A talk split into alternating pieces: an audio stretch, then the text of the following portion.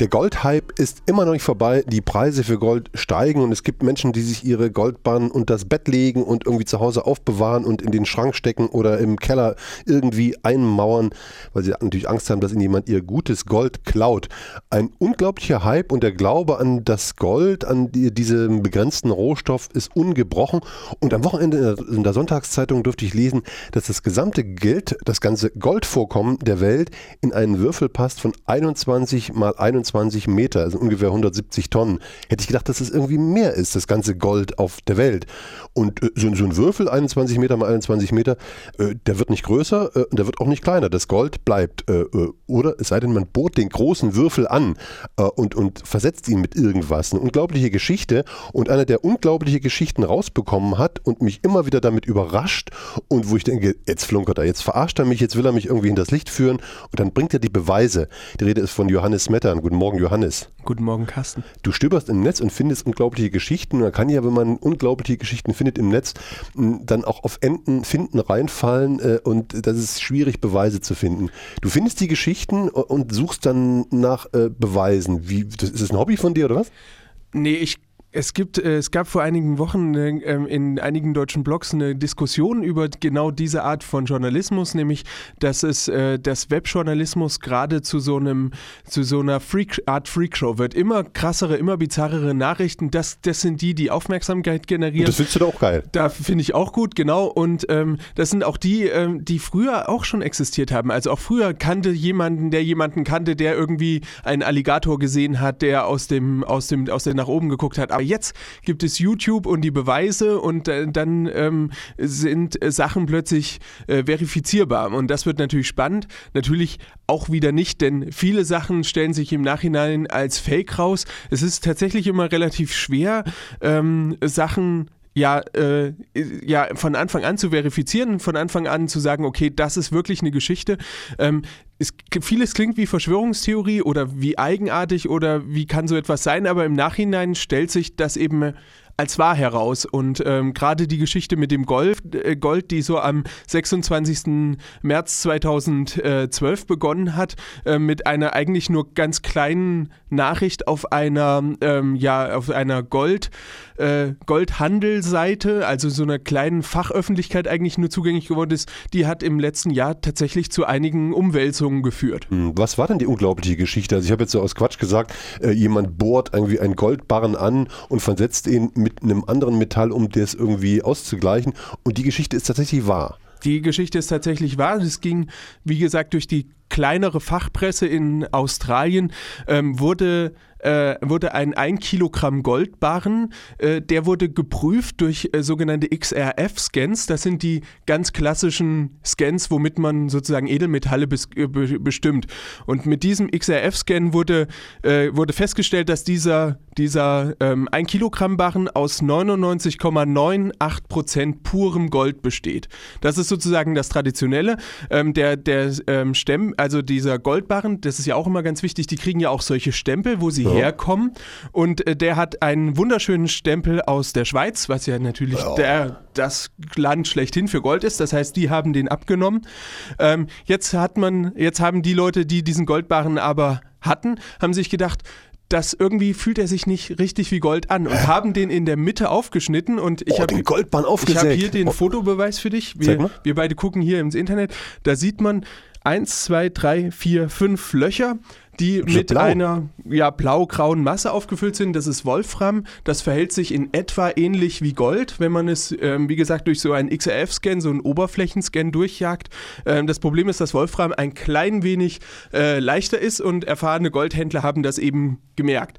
So, und das hat äh, zu einer kleinen, ja, zu Aufregung geführt, denn es ist natürlich nicht klar, wie viele Goldbarren sind denn jetzt nun eigentlich betroffen. Also Moment, da hat jemand richtig viel Geld in Gold investiert, dann bohrt er oder sägt er er seinen Goldbahn durch und sieht, ah, das Ding ist gepimpt, das ist aufgefüllt mit Wolfram und von, äh, von außen, vom Gewicht her und überhaupt nicht zu erkennen. Richtig. Und wer auch immer das gemacht hat, das ist natürlich jetzt völlig unklar, ähm, denn es herrscht natürlich in der Bankenszene ein Grundvertrauen. Ein Banker äh, misstraut nicht dem anderen. Banker, Banker gesagt? Ja, ja, ja, das, ist, das ist tatsächlich noch so. Das hat man nämlich dann, dann ganz schön gemerkt, als, ähm, als die äh, Teile der deutschen Bundesregierung von der Bundesbank verlangt haben, dass die doch mal bitte nachgucken sollen, ob ihr Gold, das sie besitzen, also das die Deutsche Bundesbank besitzt, sprich der deutsche Steuerzahler und die deutsche Steuerzahlerin, ob das denn tatsächlich existiert und ob das tatsächlich alles gut ist. Ah, komm, jetzt wird es aber im Bereich, die, die Bundesbank äh, läuft doch nicht in der Welt rum und, und geht in die, in die Goldkeller und guckt nach, ob da Wolf. Aber genau das verlangt der Bundesrechnungshof Nein. Von, der, von der Bundesbank und die Bundesbank ist darüber ganz schlimm pikiert gewesen im Herbst letzten Jahres. Also das, bis jetzt ist das auch noch nicht passiert. Ähm, das Tragische daran ist, obwohl die Bundesbank seit äh, 1950 äh, Gold in Paris, London und New York hat, ähm, weiß die Bundesbank selbst, hat noch niemals persönlich diese Goldmengen in Augenschein genommen, hat die sich angeguckt. Also sie wissen auf dem Papier, dass die existieren, aber sie waren noch nie vor Ort gewesen und haben das tatsächlich mal durchgezählt. Das heißt, wenn da jetzt so ein Barren fehlt oder zwei oder drei, dann weiß die Bundesbank das noch nicht. Und ähm, sie möchte das auch weiterhin eigentlich nicht gerne wissen, aber der Bundesrechnungshof macht da ordentlich Druck. Das muss jetzt in Augenschein genommen werden, das muss jetzt auch ordentlich ähm, gescannt werden, also so, dass ähm, per Stichprobe klar ist, hier ähm, wird per uns Steinbrück, nicht, nicht per Stichprobe, per Steinbrück heißt nicht, das. per, nicht per Steinbrück, ist richtig. Genau, und äh, die müssen das jetzt äh, rausfinden. Das ist, das wird, glaube ich, noch eine, eine spannende Zeit und wird die Fachöffentlichkeit noch eine ganze Zeit unterhalten. Äh, ganz äh, besonders interessant wird es dann, wenn Philipp Missfelder auf den Plan tritt, der äh, junge Unionsvorsitzende, der ja ähm, schon öfters für Furore gesorgt hat. Man erinnert sich vielleicht an ihn, der gesagt hat, man müsse alten Leuten keine Hüftoperationen mehr bezahlen, weil die ja sowieso bald wegsterben. Ähm, der von der Jungen Union ist das. Und der wiederum ähm, ist der Meinung, dass das Bundesbankgold sowieso nicht in Deutschland, also warum lagert das eigentlich nicht in Deutschland? Warum lagert das in Paris, Frankreich und New York? Das müsse alles heimgeholt werden. Das ist Oh. seine Forderung. Und Heimgeholt erinnert mich irgendwie an. Hm. ja, genau, das ist, äh, das ist äh, tatsächlich ganz lustig. Übrigens, ich- ap- apropos Beweise, wir haben auf unserer Seite radiofrei.de habe ich einen Link, dass man sich um äh, diesen, diesen Gold, äh, aufgesägten Goldband mal anschauen kann. Äh, wichtig, Dinge zu sehen, zu, zu, zu, zu fühlen kann man in dem Falle nicht, aber ähm, die Seite, wo es die Beweise gibt, äh, die sind auf radiofrei.de nochmal nachzulesen über einen Link. Genau. Das ist ganz wichtig, dass wir das natürlich auch beweisen können. Sonst sagen die, die erfinden sich hier einen vom Gold. Nein, und das ist, äh, ist tatsächlich ganz spannend. Es ist nämlich noch ein Relikt aus dem Kalten Krieg. Hä? Herr Rose. Weil Wie? die Überlegung war nämlich gewesen, wenn die UdSSR die Sowjetunion angreift, dann sind die Goldreserven natürlich in Deutschland als allererstes weg. Und deswegen hat die Bundesregierung das Gold aufgeteilt. Den größten Teil nach Amerika, weil dahin brauchen die Russen am längsten. Ähm, aber eben auch einen Teil dort. nach Paris und London. Äh, Die, haben, die Russen sind doch längst, äh, längst Ja, in Amerika. in diesem Fall mit kapitalistischen Me äh, Mitteln und das wiederum ist ja legitim, nur so, nicht verstehe. mit, ähm, mit Panzern und Armeen. Das darf man nicht. Also Goldbarren werden, also wer zu Hause noch ein paar Goldbarren hat, mal kurz aufsägen oder aufbohren und man kann das wirklich sehen. Dieses Wolfram hat eine andere Farbe und man würde es sofort erkennen. Ich meine, so eine Eisensäge, Gold ist ja relativ weich, äh, das kriegt man sicher auch mit einem alten Küchenmesser hin, dann ordentlich aufgeratscht, aufgeknickt und dann äh, kann man das ganz gut sehen. Also äh, im Grunde praktische Tipps, die wir geben. Das ist ja nicht nichts Abgehobenes, was Das wir machen. äh, braucht jeder Erfurterin und Erfurter braucht eigentlich so ein Goldtestset zu Hause, weil wir haben ja alle irgendwo unseren kleinen geheimen Goldbarren. Richtig. Ähm, Und man kann ja auch mit Gold bezahlen direkt. Also nicht nur mit Schmuck. Das ist ja eine Sache, die ich auch lustig fand, dass es so eine Art Kreditkarten gibt zum Abknicken. Also äh, wie eine Schokolade, wo man jemandem ein Stück abgibt. Ja? Also manche essen ja die Schokolade ganz alleine, aber es gibt ja Leute, die knicken das ab und geben also dem Liebsten, der Liebsten, dem Freund oder wem auch immer dann ein Stück Schokolade. Und, und so geht es bei einer Gold-Kreditkarte oder bei einer Goldkarte auch.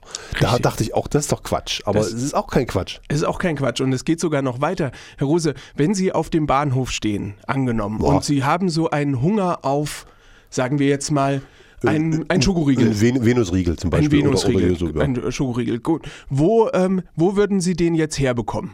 Äh, da gehe ich in einen Automat und knack rein, check. äh, Und ich habe man kann ja auch elektronische Geräte kaufen, habe ich äh, gesehen auf dem Flughafen.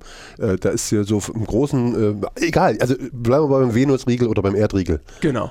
Da, Oder Mars oder was jetzt. Genau, genau, so einen Riegel. Und so müssen Sie sich das vorstellen, solche Automaten gibt es auch für Goldbarren. Da gibt es ähm, nicht die klassischen kleinen Gold-Nuggets, die ähm, wir alle kennen, also Nugget nicht in Form von, Die wir alle kennen.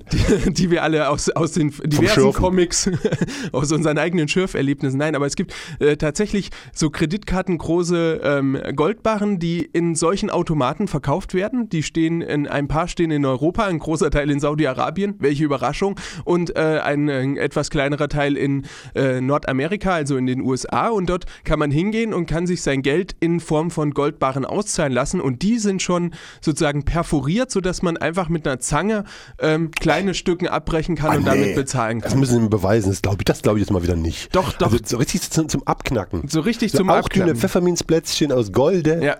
50.000 Menschen haben das in den letzten äh, zwei, drei Jahren in Anspruch genommen. Seit 2010 gibt es einen richtig massiven Anstieg nach, als Nachfrage auf diese Automaten. Das war der Höhepunkt der äh, Bankenkrise. Ganz besonders äh, hart ist es sozusagen geworden, einen Tag nachdem ähm, Josef Ackermann damals äh, die Griechenland-Schulden sozusagen gesagt hat, oh, das sieht alles ganz schön schlecht aus. Ein Tag später war, gab es einen Run auf diese Automaten. Ähm, über 21 Millionen Euro in Gold wurden inzwischen so abgehoben und ähm, es gibt kein Ende. Also es ist kein Ende in Sicht. Solange der Goldpreis steigt, solange werden die Leute, die solche Automaten in natürlich reichen Ressorts aufbauen, also die wird es nicht irgendwie an jedem Bahnhof geben, wahrscheinlich an keinem Bahnhof der Welt ähm, wird es diese Automaten geben, aber solange wie äh, der Goldpreis steigt, solange wird es diese Automaten und äh, das Steigen dieser Branche geben. Wer für die Wissenschaft gelitten hat, das sind äh, Männer, die 520 Tage äh, in Fässern, also in, in, in, einer Wohneinheit, gelebt haben, isoliert und haben damit eine Mars-Mission äh, simuliert. Äh, das waren äh, ja, sechs Teilnehmende, die äh, da in dem Ding drin irgendwie gehaust haben. 520 Tage, das war das längste Experiment und das äh, durfte ich lesen, auch in der Sonntagszeitung. Und da war gar nicht das Problem die Konflikte und dass sie sich gestritten hätten, sondern es war irgendwie die Langeweile die Ödnis und irgendwie äh, die, die haben, sind dann faul geworden. So, was ja eigentlich ein schöner Zustand ist, sind da versorgt, müssen auch sicher ein bisschen arbeiten, haben ihren geregelten Ablauf. Aber es war natürlich wichtig für die Wissenschaft, also Leiden für die Wissenschaft. Ist eine Mars-Mission möglich? Man muss ja irgendwie hin und zurück und äh, das ist, also man braucht mindestens 520 Tage, wahrscheinlich auch noch mehr, wenn man da unten ein bisschen Spaziergang machen möchte und äh, sich da aufhalten will, ein paar Fotos machen und so, wie man das halt so macht, wenn man einen Ausflug macht. Ähm, aber äh, einfacher wäre es ja einfach hin und gar nicht wieder zurückkommen. Also sagt er so, den schieße ich auf den Mond ohne Rückfahrkarte. Also äh, schöner Witz. Aber die Idee, jemanden nicht auf den Mond, sondern auf den Mars zu schießen ohne Rückfahrkarte, diese Idee gibt es wirklich. Äh, eine verrückte Idee, würde ich jetzt sagen. Johannes sagt, äh, ja, die ist zwar verrückt, aber es gibt tatsächlich Menschen und auch Fernsehstationen, die die in die Tat umsetzen wollen.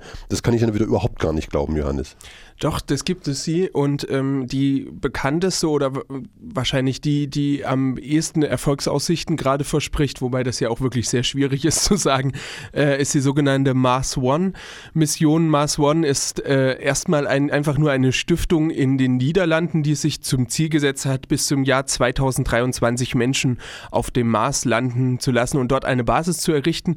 Und das ganz Besondere daran ist, äh, du hast es eben schon gesagt, dass die Astronauten die dort mitfliegen sollen und wollen, dass die erstens nicht mehr zurückkommen und zweitens, dass die entgegen dem bisherigen Astronautendasein äh, nicht etwa sich mit Geld eingekauft haben, wie es die russische Raumfahrt äh, zurzeit macht oder die amerikanische Raumfahrt, in dem die Leute, die ähm, ganz besonders viele Doktortitel und ganz besonders kompetent auf dem wissenschaftlichen Sektor sind, hochgeladen werden, sondern oder Softwareentwickler. Softwareentwickler, genau. Solche Leute äh, sind es diesmal nicht, sondern es sollen, es wird ein Casting veranstaltet diese ganze Mission soll so wie eine Castingshow ablaufen. Wie Dschungelcamp oder was? Wie das Dschungelcamp, genau. Wie das Dschungelcamp oder wie Big Brother oder wie all die anderen, ähm, ja. Deutschland sucht den Superastronaut, Kosmonaut. Sowas in der Art, genau. Und da gibt es auf der Webseite von Mars One gibt es inzwischen eine, eine, ja, sozusagen das, was man mitbringen muss, wenn man sich überhaupt bewerben möchte, um einer der ersten 40 Astronauten auf dem Mars zu sein. Und äh, da gehört dazu, dass man zum Beispiel eine Ich kann es schaffen oder das kann man schaffen Haltung mit einer eine Can-Do-Attitüde oh, mitbringt. Also das ist jetzt, ich meine, das hast du jetzt gefunden, einverstanden. Die Seite gibt es vielleicht auch und vielleicht gibt es auch die Pläne, aber das ist doch unrealistisch. Also ich meine, ist das tatsächlich seriös? Lässt sich das beweisen, dass sie das wirklich wollen? Weil die müssen doch dann dazu mal äh, bei in Cape Canaveral oder nee, wo fliegen die los und die die Russen da, äh, also die müssen doch da Kontakt aufgenommen haben zur NASA oder zur äh, russischen Raumfahrtbehörde. Äh, gibt es da wirklich Gespräche oder sind das wirklich nur wirre Pläne von wirren Menschen? Es gibt ähm, Christopher McKay, er ist Planetenwissenschaftler am NASA Arms Research Center, ähm, der sozusagen als einer der Berater dieser Mission gilt. Es gibt ähm, den Tai Russomano, einen äh, brasilianischen Flug- und Raumfahrtmediziner, der dabei ist. Der erste malaysische Raumfahrt, ähm, äh, der erste malaysische Raumfahrer Sheikh Musapor Shukar äh, ist einer der Botschafter dieser Mission. Ähm, ein Physiker und Nobelpreisträger Gertus Tehoft äh, aus den Niederlanden ist einer der Botschafter, die für diese Mission werben und ähm, auch die deutschen Astronauten, also Thomas Reiter, hat in einem, ähm, hat in einem Interview äh, dazu Stellung bezogen und hat, ich zitiere jetzt mal wörtlich gesagt, auch heute gibt es leidenschaftliche Forscher, die ohne Rückflugmöglichkeit zum Mars fliegen würden, um eine Kolonie zu gründen.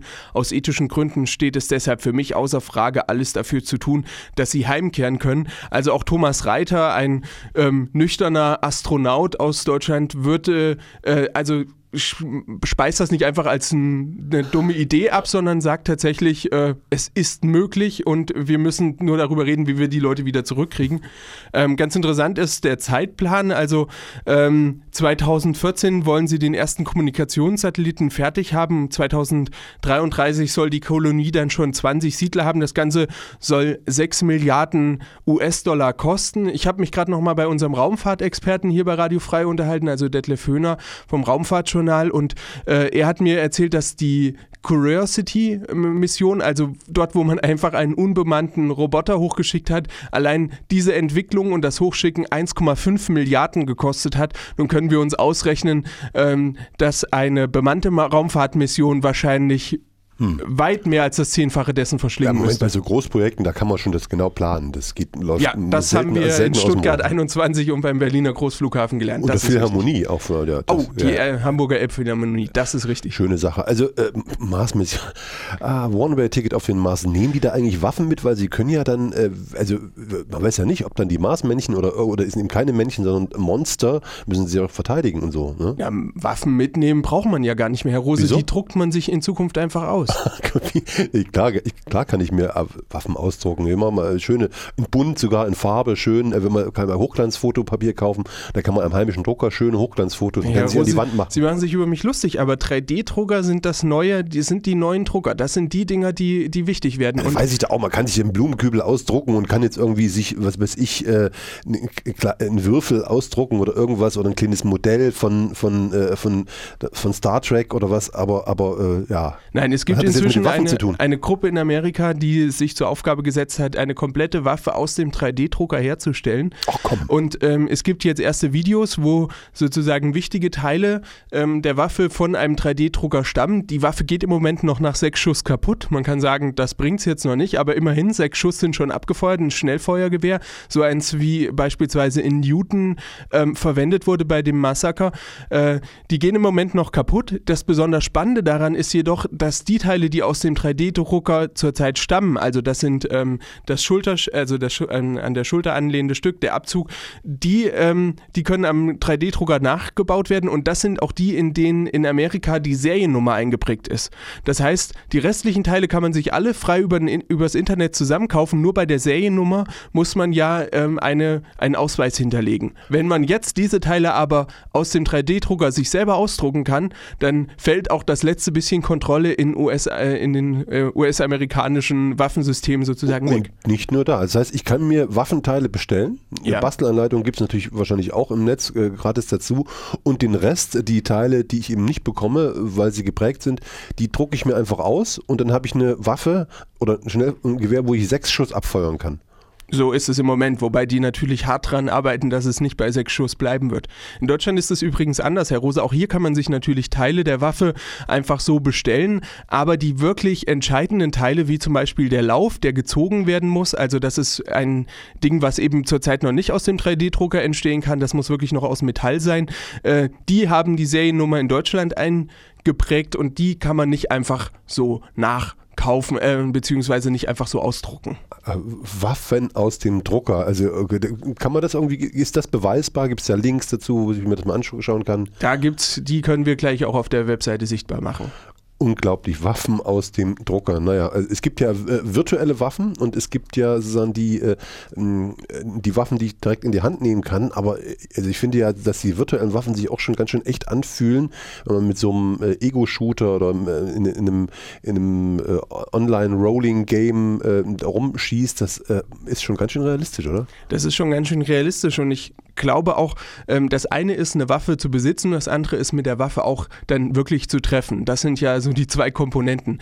Und auch da muss man sagen, gibt es gerade Bewegungen, die mir zumindest echt Angst machen. Es gibt, ähm, die wurde jetzt auf der, äh, also erst am 10. Januar auf der CES, auf der Consumer Electronic Show in äh, Las Vegas, also das ist die Unterhaltungselektronikmesse, muss man eigentlich dazu sagen. Dort wurde eine Waffe präsentiert, ein Scharfschützengewehr, was mit einem eingebauten Computer daherkommt. Ähm, jetzt müssen wir uns, äh, wer sich mit Computerspielen nicht so genau auskennt, es gibt bei Computerspielen sogenannte Aimbots. Das sind, ähm, das sind kleine Rechnerprogramme, die ausrechnen, wann sich ein Gegner im Schussfeld befindet und dann werden diese Schüsse einfach so abgefeuert. Und da muss ich also gar nicht mehr viel können. Da ich, muss man gar nicht so, mehr viel können. Halt so ein bisschen Ungefähr. drauf und dann besucht sich das Ding äh, halbwegs das Ziel. Genau, und bei diesem, bei diesem Gerät, was jetzt für 17.000 ähm, Dollar bald zu kaufen ist, da ist es so, dass ähm, ein Linux-basierender Computerchips, also ein äh, Computerchip, der mit Linux arbeitet,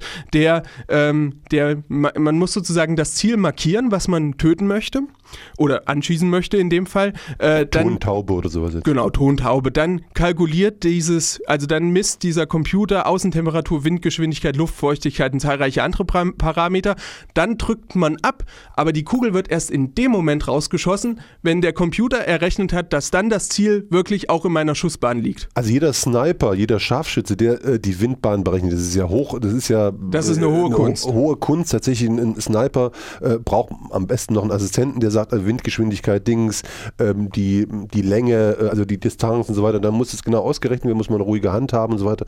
Also äh, das ist schon Fachwissen. Das ist Fachwissen. Und jetzt ja. kann dieser Aimbot, also dieser, dieses Computerteil, äh, mir das alles abnehmen. Da kann also im Grunde jeder zum Scharfschützen werden. Richtig. Und äh, vor allen Dingen. Ähm, können auch alle noch dabei zusehen. Denn der Computer überträgt das auch gleichzeitig auf mein Smartphone oder auf mein Tablet und ich kann den Schuss, den ich dann abgegeben habe, auch gleich bei YouTube hochladen. Also das ist sozusagen die oh. Konsumentenfreundlichkeit. Da wird jedes Jagderlebnis dann ähm, zu einer Live-Reality-Show. Äh, das, das, und dieses Ding, diese Zielvorrichtung, dieser Aimbot, diese, dieses äh, Sniper-Helfer, der wurde bei der Elektronikmesse in Amerika vorgestellt. Genau. Serienreif oder ist es einfach ein, ein, ein, äh, ein, Modell? Na, es ist, also es waren, waren Prototypen, aber die demnächst in die Serienproduktion gehen. Also die werden kommen. Und ähm, für 12.700 Euro würde ich mal sagen, befindet sich jetzt auch nicht so weit über dem Rahmen eines normalen Scharfschützengewehrs. Also ein normales Scharfschützengewehr liegt in Amerika, also ein gutes Scharfschützengewehr so bei, ähm, bei äh, 8.000 7.000, 8.000 Dollar äh, und mit 17.000 Dollar gut 10.000 nochmal mehr ist schon nochmal ein, Happen, ein Pappenstiel mehr, aber wer natürlich dafür ähm, die ja, die äh, Treffgenauigkeit und die ähm, Statistiken dazu sind wirklich sehr beeindruckend. Also bis zu 1000 Meter kann man mit diesem Scharfschützengewehr ziemlich äh, genau treffen.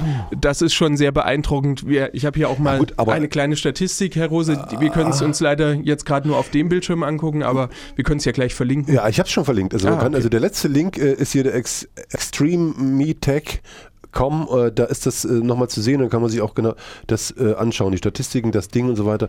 Wahnsinn. Na gut, äh, in Amerika nützt einem das ja alles nichts mehr, weil äh, du kriegst ja keine Waffen mehr. Was, was nützt dir so eine Zieleinrichtung? Die Waffenläden sind ja leer gekauft. Ja, das ist ja das wie zu DDR-Zeiten, wo du in, in, in, in einen Gemüseladen gegangen bist und da gab es nichts. So. Äh, du kriegst gerade mal eine alte Holzpistole oder irgendwie so ein, was weiß ich, eine Ja, das sind ja die Nachrückerwaffen, Herr Rose. Die kommen ja erst in einem halben Jahr und ja, dann sind die Waffenläden auch wieder mir, voll. Mir tun die Amis sehr leid. Verstehen? Die wollen einfach mal eine Waffe kaufen ja, zum Geburtstag oder ich, war gut, Weihnachten ist vorbei und dann sind die Waffenläden leer. Kommst rein und sagst, haben wir nicht ausverkauft, kriegen wir erst später rein.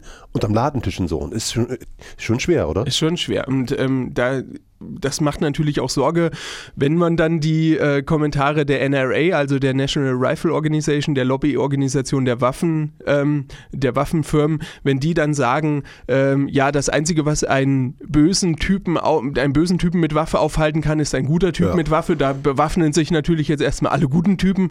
Ähm, und da kommen wir genau zu diesen Waffenlieferungsengpässen und dazu kommt eben noch die Angst vor dem Verbot von äh, automatischen Sturmgewehren, ähm, dass so etwas überhaupt im Privatbesitz äh, sein muss, äh, entbehrt ja. aus unserer Sicht ja fast jeder Grundlage, aber es ist halt so. Das ist die einfache Logik. Was hilft gegen einen bösen Mensch mit einer Waffe? Ein guter Mensch mit einer Waffe. Das, äh, das, und mit dieser Propaganda, mit diesen, äh, mit diesen Sprüchen, äh, kommen die wirklich durch. Sie kommen durch. Ja? Und übrigens musst du aufpassen, gell, wenn du in Amerika als Journalist, als gerade als Fernsehjournalist was sagst, nicht aus Amerika kommst, wirst du schon mal, also Androhung der Ausweisung. Das haben wir auch erleben müssen bei einem britischen äh, Moderator, naja. ja.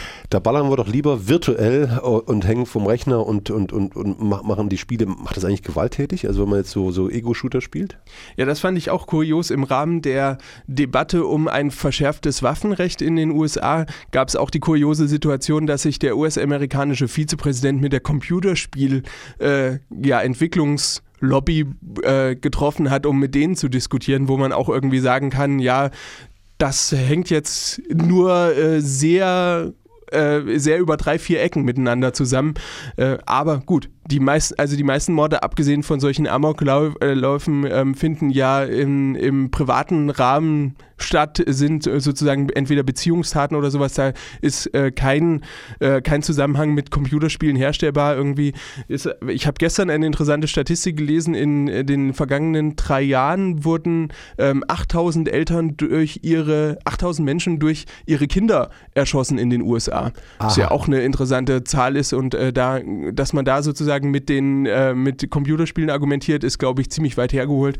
Ähm, aber dennoch wird die Diskussion immerhin geführt. Das ja. ist vielleicht auch schon was. Und ähm, du hast von einem ähm, drastischen Fall erzählt, wo ein Vater äh, Auftragskiller angeheuert hat, um den Sohn vom Computerspielen wegzukriegen. Was nützt das, wenn er tot ist? Also ich meine, da, gut, dann spielt er nicht mehr, aber das ist das Kind doch weg. Virtuelle Auftragskiller, Herr Rose, so. virtuelle, die sozusagen seine Person immer durch alle Computerspiele hindurch gejagt haben, bis der junge Mann irgendwann keine Lust mehr hatte, Computer zu spielen und stattdessen lieber Zeit in sein Studium äh, gesteckt ah. hat. Das ging vor einigen Wochen auch äh, durch die Online-Landschaft und war sozusagen ein ziemlich kreativer Umgang, anstatt äh, das Kind Kind irgendwie einfach den Router auszuschalten, also die Internetverbindung zu kappen oder den Jungen in irgendein äh, Zentrum einzuweisen, hat der Vater einfach mal Geld in die Hand genommen, hat sich in, äh, in diversen ähm, Spielerforen rumgetrieben und hat Leute gesucht, die halt besser sind als sein Sohn und die ihn halt durch die Computerspiele jagen, sodass ihm irgendwann die Lust vergeht am Computerspielen. Und er hat es tatsächlich geschafft, wohl nach Zeitungsberichten. Um das nochmal um noch zu verstehen, der, der Vater war unglücklich darüber, dass sein Sohn ständig vom Rechner hängt äh, ja. und in Spielen das sind ja sehr komplexe Spiele, wo du äh, Missionen äh, erfüllen musst und so, da hängst du tagelang, wochenlang, äh, bist du da äh, auf dem Schlachtfeld oder hast dann eine Mission, eine Aufgabe und so weiter. Äh, der hat vom Rechner gehangen und hat ihn nicht wegbekommen und hat er virtuelle Auftragskiller Killer bezahlt. Also Computerspieler, die gut sind, die mussten sich dann da anmelden oder waren vielleicht schon da und haben richtig viel Geld bekommen, um den fertig zu machen. Dass er also gar nicht wieder also immer stirbt oder was. Das ist richtig. Jetzt hätte der Sohn natürlich mit einem weiteren, inzwischen schon fast normalen Angebot ähm, ja, sich sozusagen aus der Affäre ziehen können. Es gibt im Internet diverse bezahlbare Bodyguards, die meine virtuelle Spielfigur Ach. absichern. Die stellen sich dann um mich herum und passen auf, dass mir niemand was tut. Das gibt es äh, schon seit vielen Jahren, genauso Wirklich? wie es auch äh, sozusagen den Identitätsverkauf gibt. Also jemand, der viel Zeit beispielsweise hat, der, ähm, der bezahlt einfach Leute, die mit seiner Figur ähm, spielen. Da geht es nicht um, um, Shooter, also jetzt nicht um, äh, um, um, Schießspiele, sondern wenn du jetzt irgendwie strategisch durch Landschaften gehst, irgendwas aufbauen musst, was viel Zeit braucht. Ja, und, äh, sogenannte, ähm, äh, also sozusagen ähm, große Rollenspiele, die es im Internet gibt, ähm, wie zum Beispiel World of Warcraft oder Skyrim oder sowas. Also das sind so Computerspiele, wo man halt viel Zeit, viel Arbeit in die Mission investieren muss, um dann einen bestimmten Level, einen bestimmten, äh, um bestimmte Eigenschaften, um bestimmte Ziele zu erreichen. Oh, meine Fresse. So destroyed. Also ich bedanke mich, Johannes. Nicht nur unterhaltsam, ich, mir, mir, stockt irgendwie der Atem, wenn ich mir vorstelle, wenn ich das weiter denke, was da so äh, in der verrückten Welt kursiert und was äh, wirklich geht. Johannes, bis zum nächsten Mal. Tschüss. Tschüss.